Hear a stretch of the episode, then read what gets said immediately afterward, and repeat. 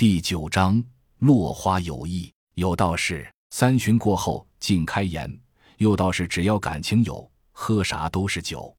人与人之间的缘分真的是说不清道不明。古人讲有缘千里来相会，无缘对面手难牵，就是这个道理。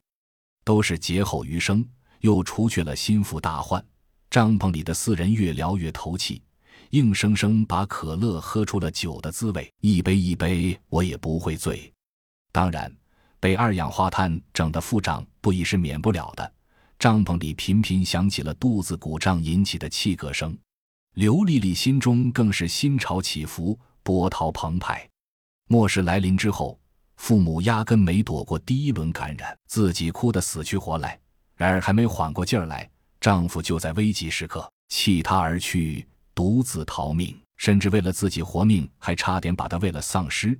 这一轮又一轮的遭遇，对她一个女人造成了极大的打击。她好多次以为自己要撑不下去了。幸亏灾变当天，他们的户外旅游团正在楼下集合，整装待发。危机一爆发，以邻居为骨干的旅游团且战且退，一路退到楼顶，却折损了二分之一的朋友。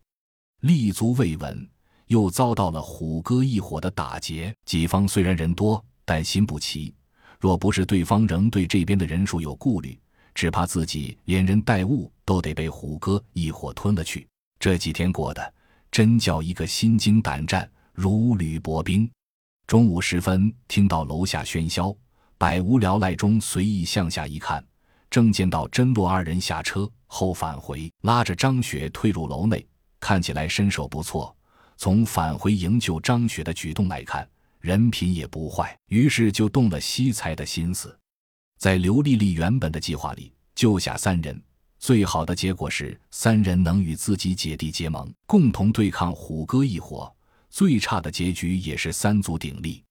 到时候无论是分化离间，还是驱虎吞狼，自己都多了抗衡求存的筹码。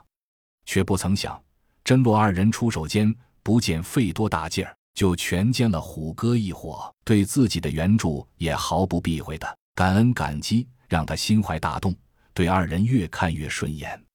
毕竟自己只是个女人，一个三十五岁的美丽女人，就像蔓藤，天性就该依附着大树。更何况是这没有规矩的末世里独立支撑，真的心力憔悴。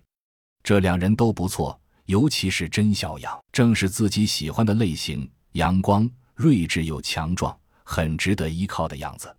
洛奇也不错，但感觉更像邻居家的弟弟。